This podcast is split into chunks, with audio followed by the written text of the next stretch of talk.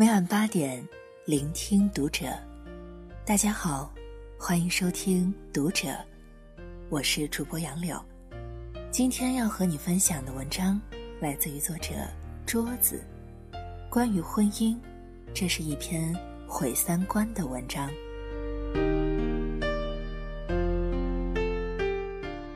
一，结婚不一定是好事。嘿，先别急着骂我，听我细细和你解释。首先，你看我们结婚的时候，粘贴大大的喜字，发喜糖，喝喜酒，穿着凤冠霞帔，各种礼花和炮仗。很显然，结婚被包装成了一件喜事，尤其是长辈们对晚辈们说：“你看谁谁谁，都结婚生子了，而你呢？”在很多人眼里。结婚不仅是一件喜事，而且更像是一件成功的事情。可是我觉得结婚不一定就是喜事，更不是什么成功的事情。说一个我身边人的例子吧，表姐和男朋友谈了一场六年的恋爱，最后却分手了。她晃晃悠悠到了三十岁的年纪，姨妈和姨父逼婚。让她嫁给了同县城一个家境不错的小伙。表姐根本不爱他，结婚的时候从头到尾没有笑过，只有姨父姨妈和媒人笑得很开怀。他的婚礼场景布置得很漂亮，到处都是喜庆的红色。可是表姐却告诉我，人不对，就什么都不对。我看着结婚的喜庆，只会更加不开心。结婚那天，表姐连关系最好的闺蜜都没有邀请过来参加她的婚礼，因为她觉得应该是高兴的事情才会和朋友分享，而她觉得这并不是什么高兴的事情。所以你看呀，结婚对每个人来说，并不都是喜事，甚至有可能是不开心的事情。尤其表姐半年后离婚，即使姨妈威胁说要断绝母女关系，她也义无反顾。其实我比较反感把结婚过度包装成喜事，让无知的年轻人以为结婚只有好处，没有坏处，只有权利没有义务，然后就这样走入婚姻，最后大呼上当了。我很喜欢西方的那个仪式，牧师对新人说：“无论富贵或贫穷，无论健康或疾病，无论顺境或逆境，你都能不离不弃，直到永远吗？”你看，他就把责任和苦难放在了前面。还有新娘挽着父亲的手出来，走一段路，然后父亲把新娘的手交给新郎。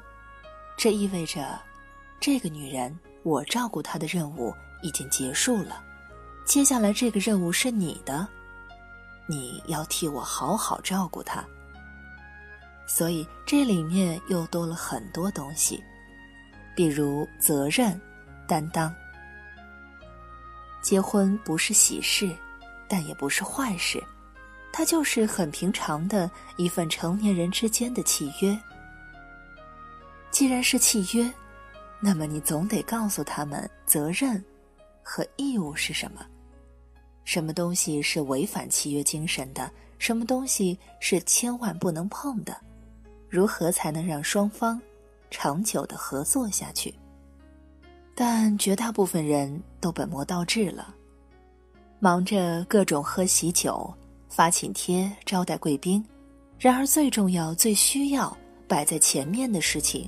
却忽略了，所以我希望每个过来人都可以郑重的告诉即将步入婚姻的人，婚姻的残酷性，婚姻的束缚性。结婚不一定是喜事，也不是坏事。婚姻之路是艰苦的、漫长的，有的人可以找到乐趣，有的人只会觉得痛苦。二，结婚不一定是大事。我们有一句口头禅：“结婚是终身大事。”于是，我们每个人对待结婚，都是战战兢兢，如临大敌一般。尤其是那些希望通过婚姻改善自身条件、实现阶级跨越的人，更是把婚嫁当成人生中最重要的事业，一场重要的买卖。可是，结婚真的值得我们这样去对待吗？为什么我们觉得婚姻是一件大事？因为我们赋予了它太多婚姻之外的东西。有的人寄希望于婚姻把对方改造成自己想要的样子，可是结婚前他是什么样的，结婚后依然是什么样的。有的人寄希望于婚姻。让自己过上更好的物质生活，可是结婚后才会发现，伸手找人要钱，不如自己拥有。有的人寄希望于婚姻摆脱自己当下的焦虑，寻找所谓的安全感。可是你结婚后就会发现，真正的安全感是来源于自己的内在。婚姻。承载不了太多的期望，我们赋予他的东西越多，期望就会越大。所以，我觉得婚姻就是一件小事，它就是两个成年人决定在一起生活并分享生活，别无其他。它给不了你其他的东西。婚姻切忌建立在虚无缥缈的幻想之上，你幻想的越高。摔得越惨。记得黄磊和孙俪结婚的时候，早上黄磊刷牙的时候对孙俪说：“咱们结婚吧。”然后两人就直奔民政局去了，事先连商量都没有。你看，他们现在过得多幸福。结婚就是一件水到渠成的事情，前面绑架越多的东西，后面越过得不好，反而前面越自然而然。后面就会越顺畅。三，离婚不一定是坏事。既然结婚不一定是好事，那么离婚就不一定是坏事了。虽然还有很多人认为，不管家庭是否幸福、完整，才是一个家庭该有的样子，因此造就了很多夫妻，无论婚姻怎么样。都不愿意离婚，在看似完整的家庭中互相折磨、互相消耗。但我还是要强调一句：离婚，并不一定是坏事。比如这位杨先生，因夫妻感情不好，经常争吵，协议离婚。离婚后，杨先生精神大爽，特意摆酒庆祝，亲朋好友只要过来吃饭就行，不要出份子钱。离婚就是意味着你从一段痛苦的关系中挣脱出来，别无其他。它既不是坏事，更不是丧事，它更像是一场告别，挥别错的，遇到对的。如果按照这一层来理解的话，离婚应该要恭喜，因为两个人终于不再互相折磨了。四，并不是每个人都适合结婚，这句话说出来挺大逆不道的。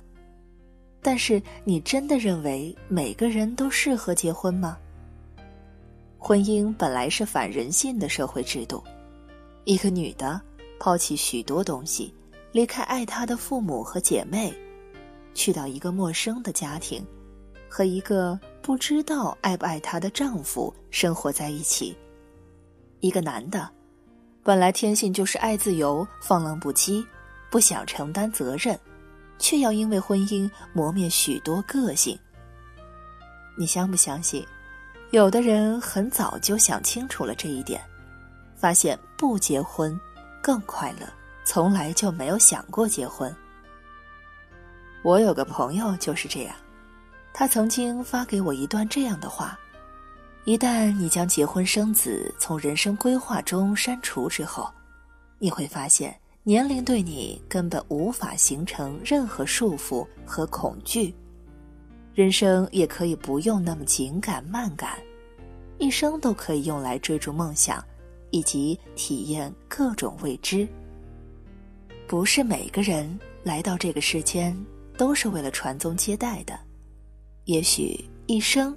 都没有遇到合适的另一半，那么他就会好好的去欣赏这个世界，体验这个世界。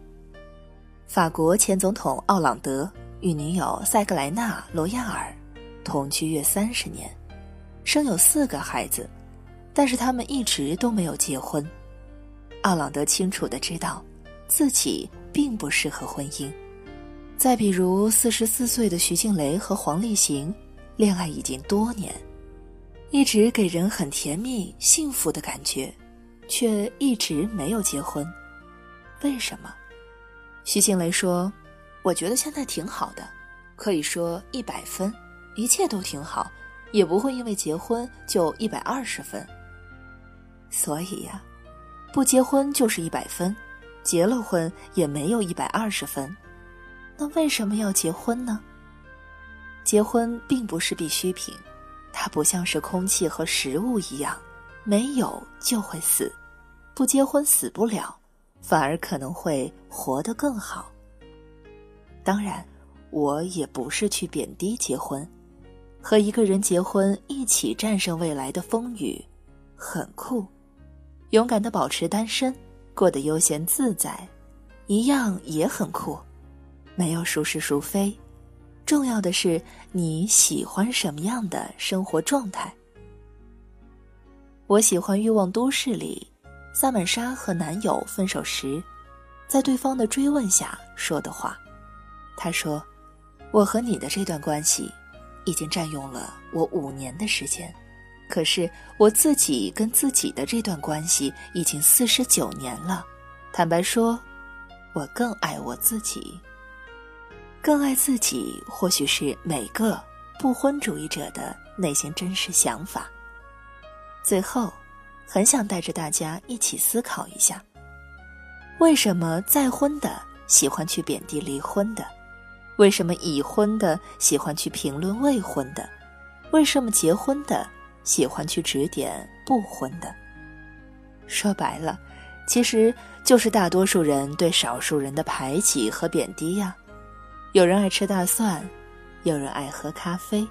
当喝咖啡的人成为主流，就会排挤吃大蒜的人。其实，这个世界，不是更应该尊重每一个社会群体和每一种生活方式吗？以上是今天和你分享的文章，我是主播杨柳，感谢收听读者。我们下期再见。